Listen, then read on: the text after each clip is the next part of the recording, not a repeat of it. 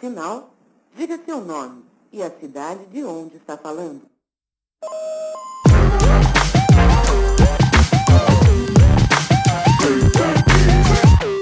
Por um fio. Salve, salve! Aqui é Flávio Rassi, começando com vocês mais uma edição do podcast Por um Fio. E hoje eu terei alguns minutinhos de conversa sobre políticas públicas para a cultura com Adriana Silva, que é jornalista, pós-doutora em administração das organizações, com ênfase em políticas públicas na área de cultura, é pesquisadora do Instituto Paulista de Cidades Criativas e Identidades Culturais, é membro da diretoria da Fundação do Livro e Leitura de Ribeirão Preto e foi secretária da Cultura da cidade entre 2009 e 2012.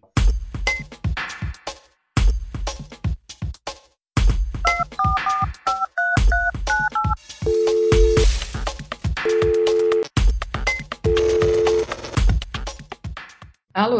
Adriana Silva, tudo bem? Tudo, Flávio, e você? Tudo bom. Obrigado, muito obrigado por aceitar esse convite para falar com a gente sobre políticas culturais, esse papo sobre políticas culturais. Eu tenho muito respeito pela sua atuação frente à Secretaria de Cultura de Ribeirão Preto e é um prazer enorme falar com você sobre esse tema, que também é um tema que eu gosto muito. Eu fiquei feliz com o teu convite, porque eu tenho em você uma pessoa super crítica, então, de você sempre super valorado por mim. Ah, muito obrigado. Bom, deixa eu começar situando como que você chega nessa, nesse mundo da cultura, porque você vem do jornalismo, né? É, é, também, né? Mas no jornalismo não veio primeiro, veio depois. Ah, é? Eu já fazia é, 14, 15 anos. Eu publiquei um livro aos 18, né? Que era um livro de contos. Mas antes eu era do movimento estudantil. É, eu fazia parte de um movimento chamado Só Falta Você Entrar, aqui em Ribeirão Preto.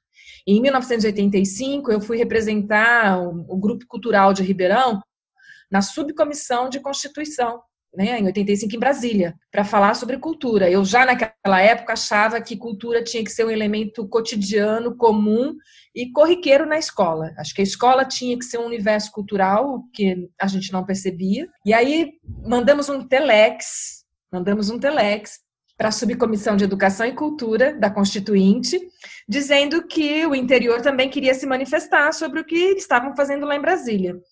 Eu até acho que foi por falta de, de demandas que eles responderam positivamente. Aí fui eu, outras duas pessoas de Ribeirão Preto, né? E, e quando a gente chegou lá, também acho que foi por causa da ausência de alguns nomes, eu fui convidada para compor a mesa, mais nova, obviamente, na mesa, eu acabei sendo muito testada. Sabe quando assim, vou ver se essa menina sabe do que ela está falando? E aí, então, acabei chamando um pouco a atenção daquele grupo, mas eu acho que o meu discurso de hoje é o mesmo de então, então, de que educação e cultura não podem seguir apartadas, né?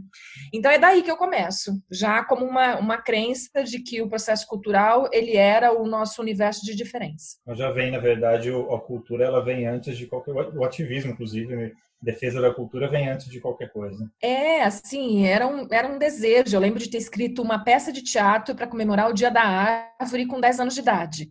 Eu sempre achei que o, a, o, o, entretenimento cultural, naquele primeiro momento, depois a formação cultural, depois o senso crítico cultural, foi evoluindo na medida em que a gente vai aprendendo coisas da vida, mas desde os nove anos eu achava que o, o cultural era uma coisa que ligava as pessoas, né? Que tinham, é, desde fanfarra da escola, eu sempre achei que era o cultural que colocava uma pessoa perto da outra. E sempre achei que as pessoas tinham que estar uma perto da outra. Então, o cultural, ele sempre foi resposta para muitas das minhas angústias desde muito cedo.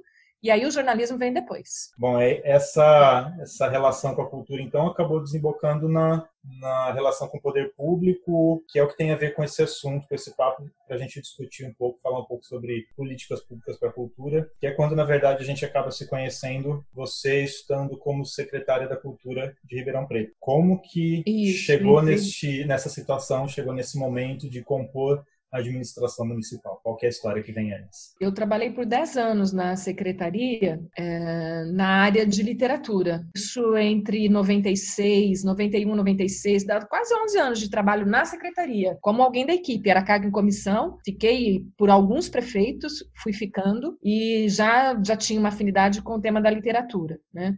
É, saí por desencanto político naquele momento, por achar que não estava fazendo muito sentido, enfim, mudanças ideológicas, essas coisas, mas sempre achei que o cultural, quando você quer trabalhar com cultura e não é, na sua essência, um profissional da cultura, porque eu não sou uma artista, eu gosto de escrever, mas eu sou uma pessoa crítica do processo e tenho muito essa questão de fazer uma, como se fosse uma executiva da, da cultura mais do que uma artista. Né? Fazer a arte, escrever, é quase como uma coisa paralela.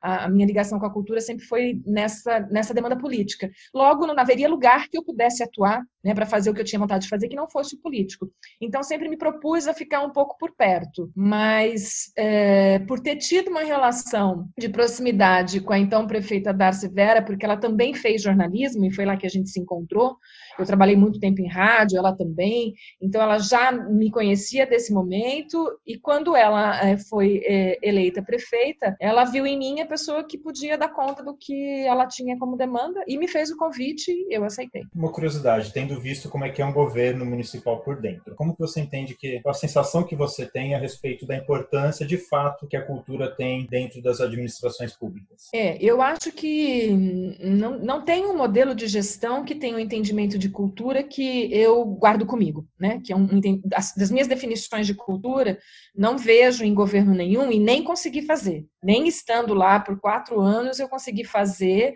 um modelo de gestão cultural a partir do que eu entendo que é ser cultural. Até porque continuo com a minha mesma opinião de muito tempo atrás, de que se você tiver um investimento cultural elevado, comprometido, você pode não ter necessidade de investir numa série de outras coisas que é o Sim, contra, né? Contra a violência, contra contra a educação. Então, não é fácil, porque ainda hoje poucas é, é, histórias a gente tem de bons gestores de cultura que conseguiram fazer isso e elevar o nível da cultura como uma no campo da antropologia, no campo da sociologia, no campo da transformação social, na elaboração do senso crítico. O que nós temos hoje de modelo de gestão de cultura é ainda naquele do evento, da pauta, é, da atividade é, com data, né, de agenda cultural. As datas comemorativas. É, nós ainda não temos, é, a gente ainda não tem, é, na grande maioria, né? A gente tem alguns bons exemplos, sim, dá para olhar para trás, dá para olhar é, em algumas, alguns municípios e ver alguns comprometimentos com esse modelo de cultura, mas ele é muito complicado, porque não é qualquer pessoa que entende sobre o que nós estamos falando, né? Eles ainda entendem que você tem que fazer o aniversário da cidade, comemorar as é. datas cívicas, então é triste. E que o poder público, as secretarias, os departamentos de cultura, eles são os fazedores de cultura do município. Então é um entendimento um pouco equivocado, né? Esse é o maior equívoco que a gente observa hoje, porque a secretaria, ela é meio desse processo, ela é articuladora, ela não é fazedora de cultura, né? E ela não é autônoma, não é o que pensa as pessoas que estão lá, é o que pensa a cidade, é o que pensa o coletivo. Ela não pode tomar decisão baseada nela, e tem sempre que dialogar dialogar com a identidade cultural do município. E elas são diferentes, cada município vai exigir uma política pública de cultura diferenciada. Você acha que essa dificuldade de trabalhar a cultura dentro da administração pública, ela tem mais a ver com falta de vontade política mesmo, de interesse dos, das pessoas que estão à frente da administração, é um, ou até talvez um boicote à cultura, ou tem a ver, tem mais a ver com o fato da população não ser um dos, um dos temas que a população mais cobra da administração pública? Eu acho que é um conjunto, mas um se sustenta no outro. Por exemplo, ao longo da, da minha participação na secretaria, por quatro anos, eu frequentava o governo no bairro, que era uma proposta da gestão. Eu entrava muda e saía muda. E nenhuma das vezes em que eu fui, em nenhum bairro da cidade, havia uma demanda para o setor cultural. Então, quer dizer, se não há demanda, não há atenção. Política pública, ela surge do problema. Né? Você, não pede, você nunca pede uma política pública para resolver uma coisa que não existe. Né? Você não pede, você, política pública é isso, o nascedouro de uma política pública é a ausência de algum serviço, de alguma atividade, sempre é o problema. Se a cidade não colocar isso como uma, uma, uma necessidade dela, não tem demanda para o gestor, então ele não vai colocar isso na sua pauta. Essa é a coisa. Uma outra coisa é os próprios gestores não virem dessa história cultural. Eu até tive uma curiosidade uma vez de olhar se algum prefeito naquele momento que eu estava olhando, acho que era 2012 por aí, se algum prefeito eleito tinha sido antes secretário de cultura, se alguma secretaria de cultura tinha feito do seu secretário prefeito. E eu queria saber que tipo de mandato esse prefeito tinha. E achei uma cidade, Amparo, perto de São Paulo, que o prefeito era secretário de cultura da cidade. E aí sim, a política dele de cultura, enquanto é, chefe do executivo, era cheia de. Ele tinha programas para restaurar o patrimônio, cheia de compromisso. Então, tem que ter um pouco intrínseco mesmo, né? Eu acho que o, o, o prefeito que não tem nenhuma aderência ao tema tem dificuldade. Então, já são dois, duas respostas positivas às suas perguntas. E a terceira, eu acho que há um ruído na comunicação entre os artistas e a política. Né, um ruído no sentido de, é, eu chamo isso de rede de conversação, que inclusive é uma coisa que eu venho estudando desde há dois anos. É uma demanda do Humberto Maturana, que é um chileno, e ele fala que, porque eu passei a ver, a anotar em todos os livros que eu lia, quando a palavra cultura aparecia. Comecei a fazer isso meio que por curiosidade. Qualquer obra literária que eu lia, fosse técnica ou não, eu grifava a palavra cultura. E comecei a ver que o uso era exacerbado dessa palavra. Falei, Raio, o que, que é isso? Né? Por que, que todo mundo faz uso dessa palavra e não consegue compreender o que, que ela é? Uhum. E aí eu achei fato, no Maturana né? a definição de Exato. Porque você fala assim, ó, é, o brasileiro não sabe voltar. Ah, isso é cultural. Ah, o brasileiro tem uma tal de uma lei que é a lei de Gerson. Ah, isso é cultural. O brasileiro chega atrasado. Ah, isso é cultural. Caraca, se tudo é cultural, como é que a gente resolve isso numa pasta de Secretaria de Cultura que não tem importância nenhuma? Se tudo é cultural, essa secretaria tem que ser a mais importante de qualquer lugar, né? E o Maturana me resolveu essa questão, porque aquela coisa de um conjunto de celebrações, um conjunto de, de expressões artísticas, para mim era uma coisa tão genérica né, tão, tão lugar comum que não me convencia.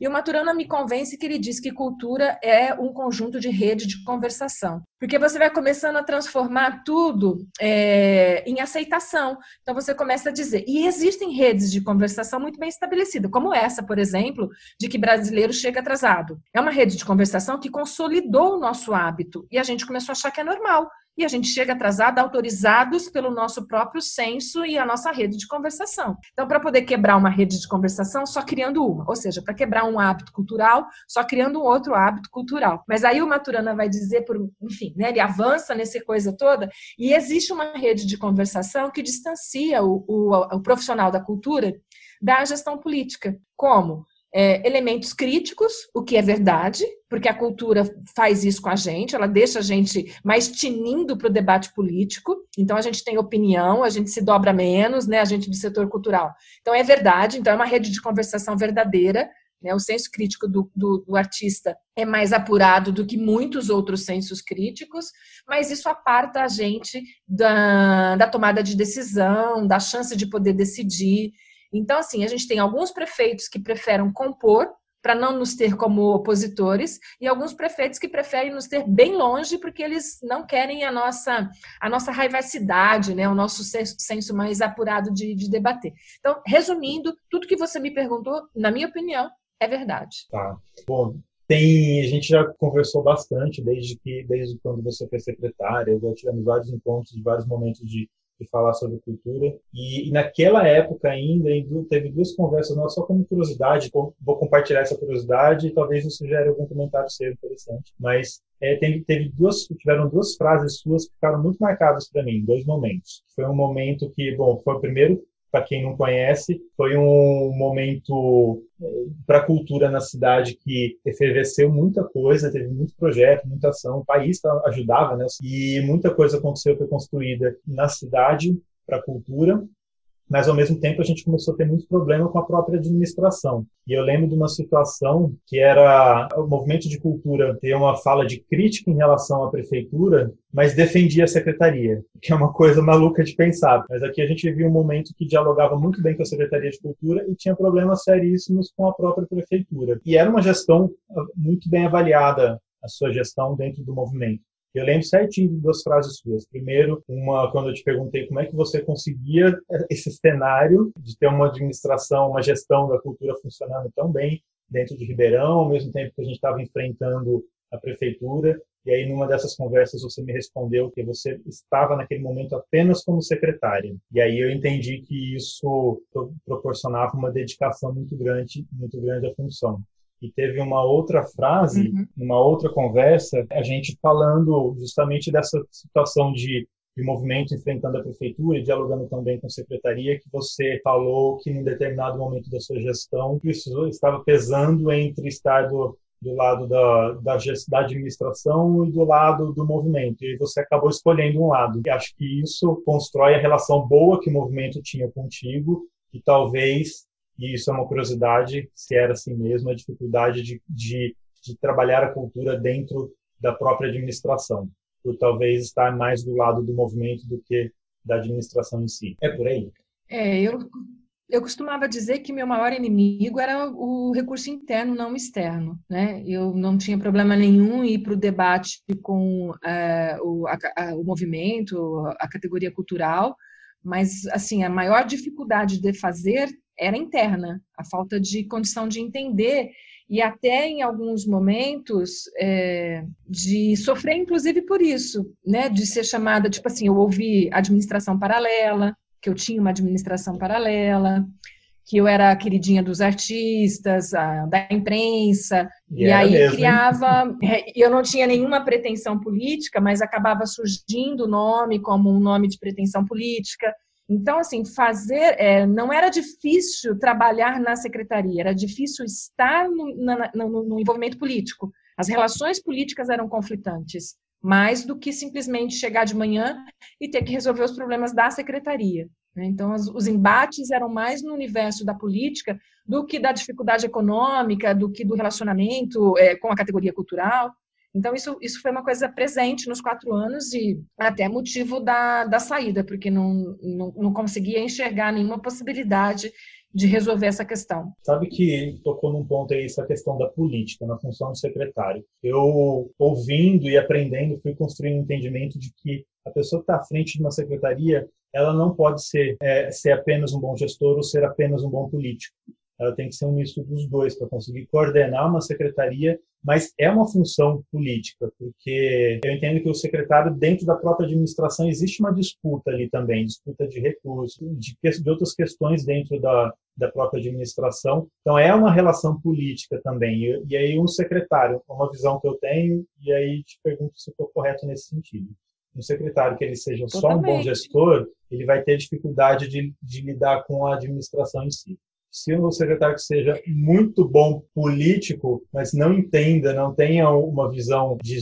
de gestão, ou ele vai ter uma equipe muito boa para fazer o trabalho por ele, ou vai ter dificuldade para conduzir a secretaria. É... Com certeza, porque a briga é por recurso, por porcentagem do orçamento, por prioridade, por, por, por agenda com o prefeito para poder despachar, né? assim, poder é, buscar recurso, é, garantir contrapartida, então, o tempo inteiro é, as demandas são postas e se você não tiver minimamente respeito da equipe, ou então até uma questão de é, se a gente não fizer tem consequência, né? Se você se achar que está tudo muito fácil, se eu te disser não o tempo inteiro, aí você não consegue avançar em lugar nenhum. E na verdade, o, o que eu acho que é uma falha da, da, da gestão que eu, que eu conduzi é que eu nunca consegui fazer um projeto de governo sempre foi, por quatro anos, um projeto de secretaria.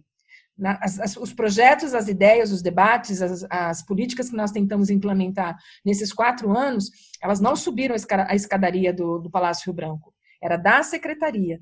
Então, tinha autonomia? Tinha autonomia, mas não era isso que a gente queria. A gente queria que fosse plano de governo, né? que estivesse no governo, que tivesse respaldado no governo. Por e isso que, que não se sustentou né? depois.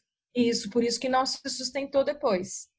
Aí entra no, no, no, foco principal do nosso papo, já desenha, tendo desenhado esse cenário todo, construção de políticas públicas de fato. A gente já passou aí pela, pela sua história, sua relação com o governo, papel de gestor. É, é esse momento que você estava à frente da secretaria, era o momento que a gente tinha o Ministério do Gil, programas sendo construídos no nível nacional, Sistema Nacional de Cultura sendo desenvolvido, é, rede de pontos de cultura, projeto dos pontos de cultura, que é, um, que é um, uma das ações que eu acho mais importantes que já foram criadas nesse país para cultura, e isso estava sendo criado naquele momento e veio para Ribeirão, tinha recurso né, rolando na União, no Estado, teve, a gente teve possibilidades, era um cenário favorável e muita coisa foi construída. Eu até tinha um entendimento naquele momento de que a gente estava num processo de construção de política pública para a cidade. Quando muda o mandato, muda a gestão, e aí a gente começa a passar por um desmantelo, um desmantelamento de tudo, eu vi que,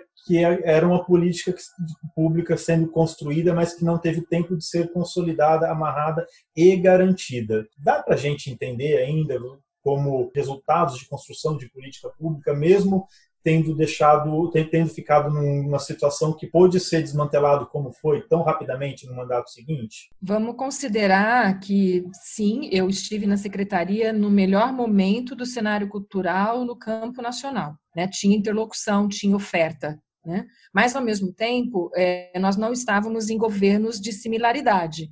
Então, trazer os benefícios do governo federal para Ribeirão Preto foi atuação de campo, de ir lá, de fazer por merecer, de saber verbalizar, de saber entregar o documento, né, de fazer os acordos. Só para você ter uma ideia, é, nós ficamos quatro anos negociando a vinda de 3 milhões de reais para a construção de uma biblioteca parque no, na Ciane Matarazzo. Quando saiu, e aí também quero agradecer o Galeno, porque ele é que estava fazendo essa, essa, esse meio de campo para a gente trazer essa, esse bem para Ribeirão. Quando saiu, foi janeiro de 2013. Eu deixei o governo em dezembro de 2012. Nós perdemos 3 milhões de reais por falta de pagamento da contrapartida de 800 mil reais.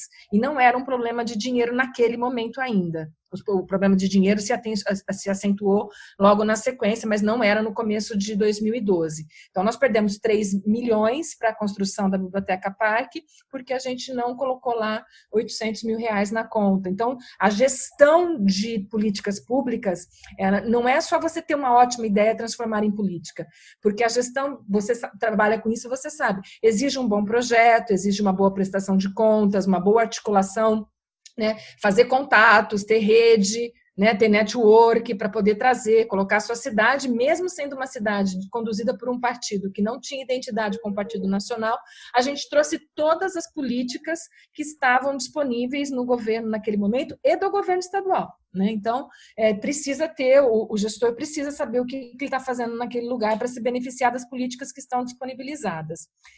Agora, eu consigo olhar para trás e ver exatamente onde a gente cometeu erros. Um erro primário, por exemplo, foi uh, o modelo que nós escolhemos para a redação do plano de cultura do município. Um plano que está em vigor, termina agora, terminou agora né, em 2019, termina agora em 2020. Agora. É, o fato de você aprender fazendo, né, enfim, é um preço que a gente paga, mas ao mesmo tempo a gente precisa comemorar essa possibilidade de aprender a fazer. É, quando eu deixei a secretaria, para não ficar ausente do setor cultural, eu me candidatei para ser membro do Conselho Nacional de Cultura.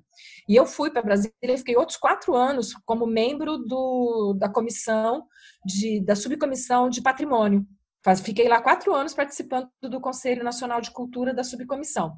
E foi só nesse momento, um ano depois que eu deixei a secretaria, que eu com, completamente entendi como é que uma política pública deveria dialogar com tudo aquilo que a gente tinha feito no governo. Né? Então, eu lembro, por exemplo, que a gente coloca é, uma série de objetivos no nosso plano, mas a gente não coloca uma data para ser concluída. E quando a gente vai para a promotoria em 2013 para cobrar o que não foi feito, o promotor vira para a gente e fala assim: não, não há desacordo, porque o, o, o, plano vai até 2020 e vocês não disseram que isso ou aquilo tinha que ser feito antes de. Eh, em que data tinha que ser feito anterior a 2020. Então, até 2020, não há nenhuma forma da gente dizer que o governo não está é, cumprindo o plano. Ele pode simplesmente alegar isso. Não, o plano ainda está em vigor, eu ainda tenho tempo para realizar. Só que esse é um aprendizado que você paga o preço, né? Uhum. Pago eu, que estava na pasta, mas mesmo assim, mesmo tendo um diálogo aberto, todos nós que estávamos envolvidos, porque era um grande coletivo, não nos atentamos para isso, né? Então, quando eu fui é, estudar o Plano Nacional de Cultura, e, e, trabalhei lá na, na, área de patrimônio com o cumprimento das metas, com o acompanhamento, com os indicadores, que hoje é uma coisa que eu trabalho esse tema em algumas outras localidades, mas é um aprendizado que só chegou depois. Né? Eu não tinha quando eu entrei em 2009. Então, assim, é uma coisa que você lamenta muito, mas é fruto do aprendizado. Então, eu acho que a gente cometeu erro nesse sentido, de não ter transformado aos poucos todos os projetos em política pública. Criar garantias né, para o que estava sendo construído. É aquela velha história do, do, do da ação de governo e da, né, que o que não é transformado em lei, o que Exato, não é criado garantia, né? claro. ele é. vai embora fácil depois. Inclusive, a gente está no momento agora, várias cidades. A gente está no momento com várias cidades criando plano, criando fundo, construindo conselhos, se adequando ao sistema nacional de cultura, mesmo que ele, que ele esteja talvez não funcionando mais como era planejado, mas várias cidades se adequando e é importante esse esse entendimento. É um detalhe, parece um detalhe, mas de fato aqui para Ribeirão pesou muito a falta de, de, de, metas, de prazos dentro dentro do nosso plano de cultura. Né? É fato que mesmo tendo leis consistentes, como era do sistema e o atual presidente não está seguindo. É fato que mesmo tendo leis, elas podem não ser cumpridas. A gente está assistindo isso agora nesse exato momento. Então não era só não ter feito a lei, ponto. Mas, sem ela, não tinha uma outra oportunidade. Depois de ter a lei, ainda assim ia ter que ter passeata, ainda ter que ter é, manifesto, ainda ter que ter. Mas a gente teria o que é, um instrumento de poder para a gente poder defender. A ausência desse instrumento, que é a política pública é, é, implementada e regulamentada, fez com que a gente, logo na sequência, não tivesse nenhuma, nada na mão para discutir. Né? Então, deixou a gente muito frágil, mas, enfim.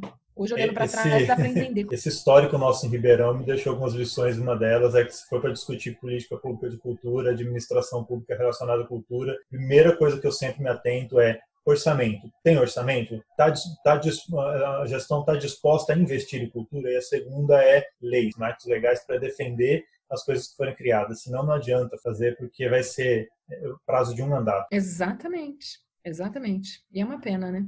E você, caminhando um pouco mais assim no papo, a sua visão, você já trabalhou com várias cidades, vem trabalhando com muitas cidades, relacionando, discutindo, dando consultorias. Você vê que as secretarias municipais, estaduais, né, até nacional, que hoje é uma secretaria também, elas, de fato, elas atuam para fortalecer a cultura, para construir ações políticas estruturantes, ou, na maioria das vezes, elas atuam de forma figurativa. Elas só compõem o governo, existe ali a cultura, mas faz os eventos da cidade, mas ela não tem um impacto de fato para trabalhar a formação cultural daquela sociedade, daquela cidade. Se a gente olhar a, a composição ideológica dos, dos prefeitos e essa ideologia se organiza atrás dos partidos, é fato a gente analisar que cidades que têm mais pegada socialista têm mais evidência no cultural. Essa é uma relação que já está posta e ela é histórica e ela está aí. Então, cidades com gestão muito de extrema direita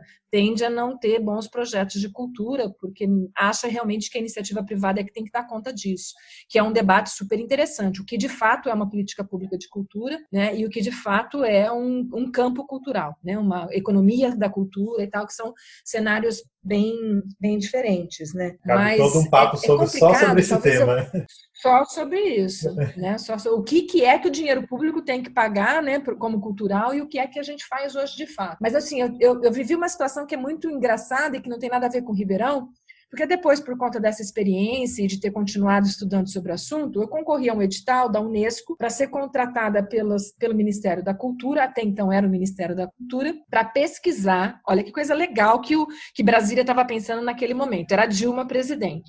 A minha missão era fazer uma pesquisa profunda de referencial teórico, de estudo comparativo, para tentar entender sistema único de cultura. Eu tive que estudar o SUS e o SUAS, né, que é o da saúde e o da assistência social, para poder pensar. Por quê? Porque no caso das, da secretária, porque estava muito avançado o nosso o nosso sistema de cultura, e o que eles não tinham resposta nesse momento, já no, no, finalzinho do governo da Dilma, o que eles não tinham como resposta é como que a gente vai fazer transferência de fundo a fundo, né, fundo federal para fundo municipal, com qual critério? Porque o critério do SUS é simples. Você tem lá a função da União, a função do Estado, você tem a função da pessoa e você tem a demanda da saúde, que é a pessoa doente. Você tem um indicador. No caso do SUAS, você também tem que é a pessoa que está pedindo assistência. Então, ela tem renda que justifica a distribuição para ela, a ausência de renda, na verdade. E no caso da educação, você tem cabeças. Quantas cabeças de alunos você tem numa rede é tanto de dinheiro que eu tenho que te mandar. E a pergunta que o governo federal fazia naquele momento, e era minha, minha função estudar e apresentar uma alternativa como consultora, era se isso acontecesse, como que a gente ia fazer essa transferência de recurso federal no município baseado em que indicador?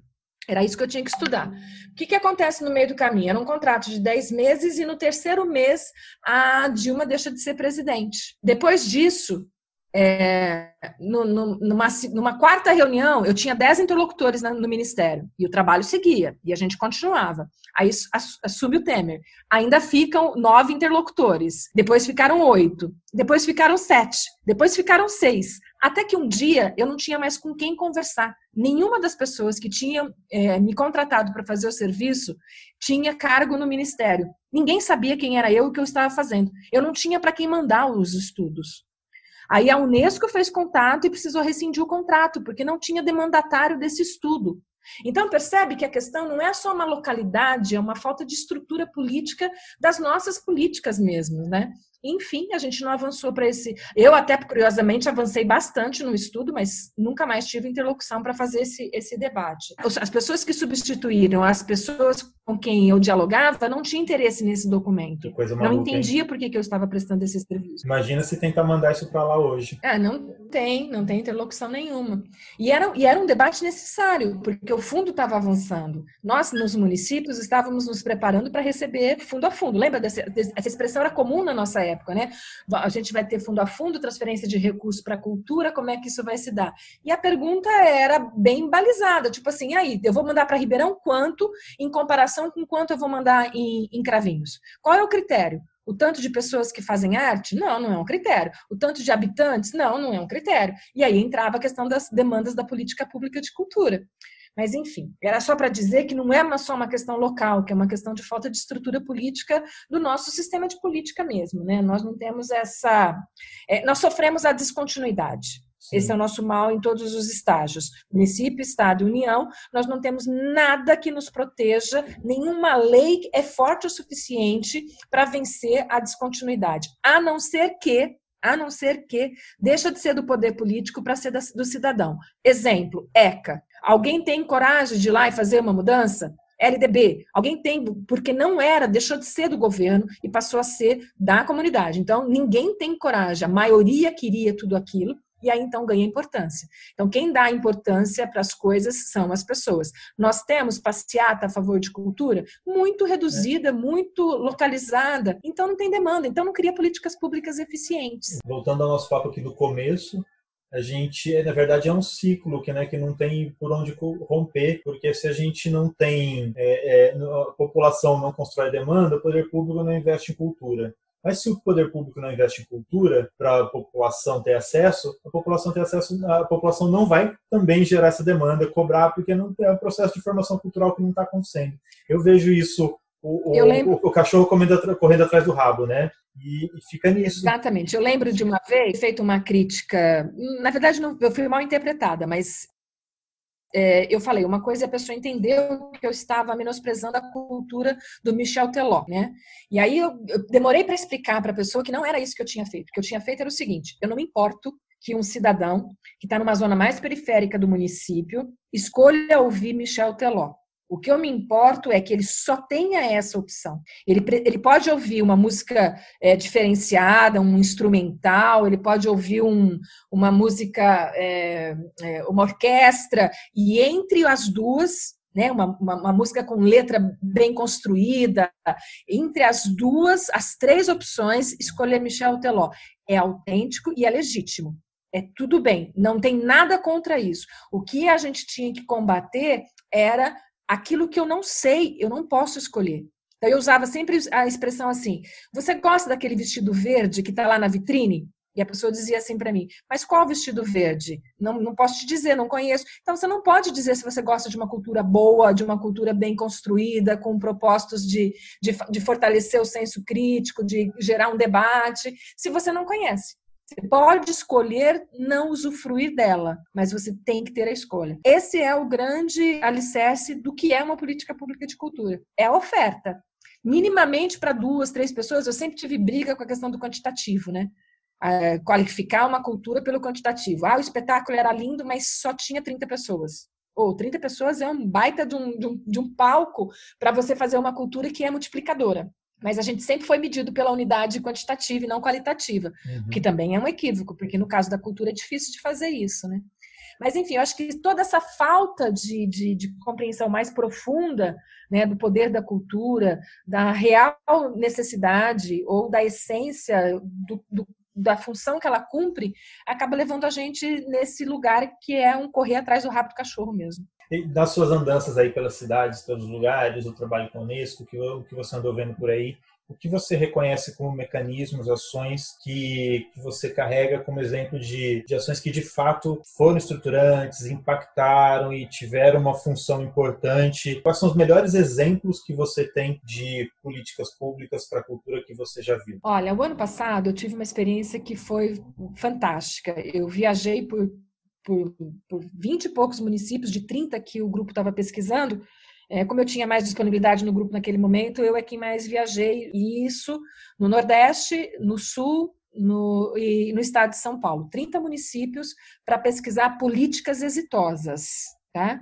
Poucas políticas exitosas era no campo da cultura, mas em termos de políticas públicas na sua essência, é, o que mais foi importante para mim é para quebrar a crista, Sabe essa soberba nossa de, de centro-oeste, de sul-deste, né, de, de, de São Paulo? Quebrar a crista, porque eu vi políticas públicas, prefeitos comprometidos com cidades minúsculas no, no fundo, no fundo, no fundo do Nordeste, que era para deixar a gente bem, bem constrangido mesmo.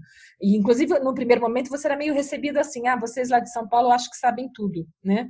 E era sempre meio difícil a, a chegada mas é, tem, tem gente muito comprometida. Eu acho que quando a gente categoriza a classe política num lugar comum, a gente faz um desserviço, porque a gente ausenta as pessoas que têm bons princípios para estarem na, no campo. E isso passa pelo cultural. Né? Quando a gente generaliza, a gente derruba o bom e o ruim tudo junto. Então, é, é, uma, eu vi uma política de pertencimento, por exemplo, uma cidade é, na Paraíba, uma cidadezinha muito pequenininha, que toda a política da, do município, toda a política do município foi construída a partir do diagnóstico de identidade cultural da localidade desde a de cultura, a de, eh, de, de, economia, né? É, é uma cidade praiana, então trabalhava muito com turismo, mas assim, qualquer pergunta que você fizesse para ela em qualquer campo, fosse da saúde, fosse da educação, ela dava um jeito, é prefeita no local, ela dava um jeito de trazer a mudança que ela tinha proposto no, na localidade pela identidade cultural do município. Então tem gente muito comprometida. Numa outra, numa outra localidade também, numa cidade chamada Engazeira, é, Afogados da Engazeira, bem no finalzinho de Pernambuco, é, um, um, prefeito que, que sabia o que estava fazendo, você percebia a sensibilidade na, na condução do processo, e também com uma relação de, de transformar a localidade economicamente a partir da identidade cultural do lugar, com investimento em cultura, que você fala assim, não, tá, é esse o caminho mesmo, nós não estamos errado. A gente só não conseguiu fazer, mas nós não estamos errado. É, você sabe que a gente, a gente foi apresentar uma vez lá no, no Cariri, no Sertão, e a gente apresentou em quatro cidades pequenas, uma delas de 7 mil habitantes, e a hora que nós chegamos para apresentar, a cidade tinha montado um evento ali no dia, que aproveitou a, a nossa ida via Sesc, e aí eles aproveitaram e fizeram um evento ali para a cidade, mas era uma coisa que o tipo, tipo de evento que eles faziam sempre. Enquanto a gente estava apresentando, tinha o pessoal fazendo repente, estava rolando uma feirinha de artesanato, estava tendo a exibição de um filme que eles fizeram lá na cidade, que foi um, um trabalho de, de estudo, de aprendizado que eles fizeram lá na cidade com a população e rodaram um filme, um monte de coisa acontecendo ao mesmo tempo, assim, uma cidade de 7 mil habitantes. Eu tomei algumas lições lá também. Eu, todas as cidades que eu cheguei, eu, comi, eu reparei que eram cidades bem pequenas e que tinham secretaria de cultura, e aí numa delas eu comentei, falei, nossa, todas as cidades que eu passei têm secretaria.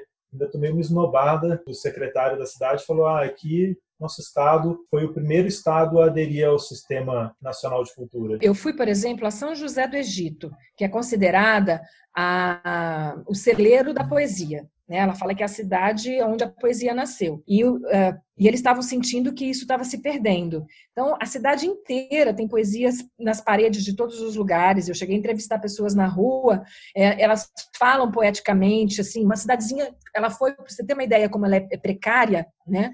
Ela é, liderou na época da, da dengue. Foi a segunda cidade do, do, do, de Pernambuco com maior caso de dengue, ou seja, muita fragilidade. Mas o processo cultural, eles até criaram material didático, criaram é, disciplina na, na, na escola para poder não deixar morrer a, a questão do repente, a questão da, da literatura. Então, assim, nós realmente temos muito que aprender, a gente tem que descer. A gente tem que é. descer, dar uma olhadinha melhor no que as pessoas estão fazendo, porque dá para fazer muito melhor. E nós não estamos falando de necessariamente de muito dinheiro, a gente está falando de comprometimento. Adriana, como eu imaginava, o papo está rendendo muito. É um assunto que eu adoro conversar, você também. É, mas eu vou caminhar para o final, mas antes de finalizar, tem uma brincadeira no podcast que são as rapidinhas. São perguntinhas tá. que eu faço, eu lanço uma pergunta bem rápida, bem objetiva, para você responder na lata. Pode ser? Tá. Então vamos para a primeira. Vai lá. Para a gente aliviar um pouco esse, essa discussão séria. Primeira perguntinha para a gente tá. descontrair, para brincar um pouco. Me diz aí, quando você abre a Netflix, vai direto num filme ou numa série? Filme. É mais fã de filmes. É, é porque série, se eu começar a assistir o primeiro, eu preciso ir até o final e eu não, não sei como me resolver esse problema. Não tenho controle. E uma, uma pergunta importantíssima, fundamental, de existência. Salmão, vale como cor no stop ou não vale? Salmão vale como cor? No stop, no jogo. No stop, ou não? Ai, eu adorava jogar stop. Salmão, vale como cor? Vale. Vale, porque isso não tinha de briga, dava briga. salmão, flamingo. Gelo, vale. cor gelo. Vale. e nesse momento, qual leitura está fazendo mais falta para as pessoas? História ou sociologia? Hum... Eu nem perguntei Sociologia para poder entender a história. Boa. É, sociologia para entender história. Big Brother só é Big Brother com o Bial ou com o Thiago Leifert? Ai.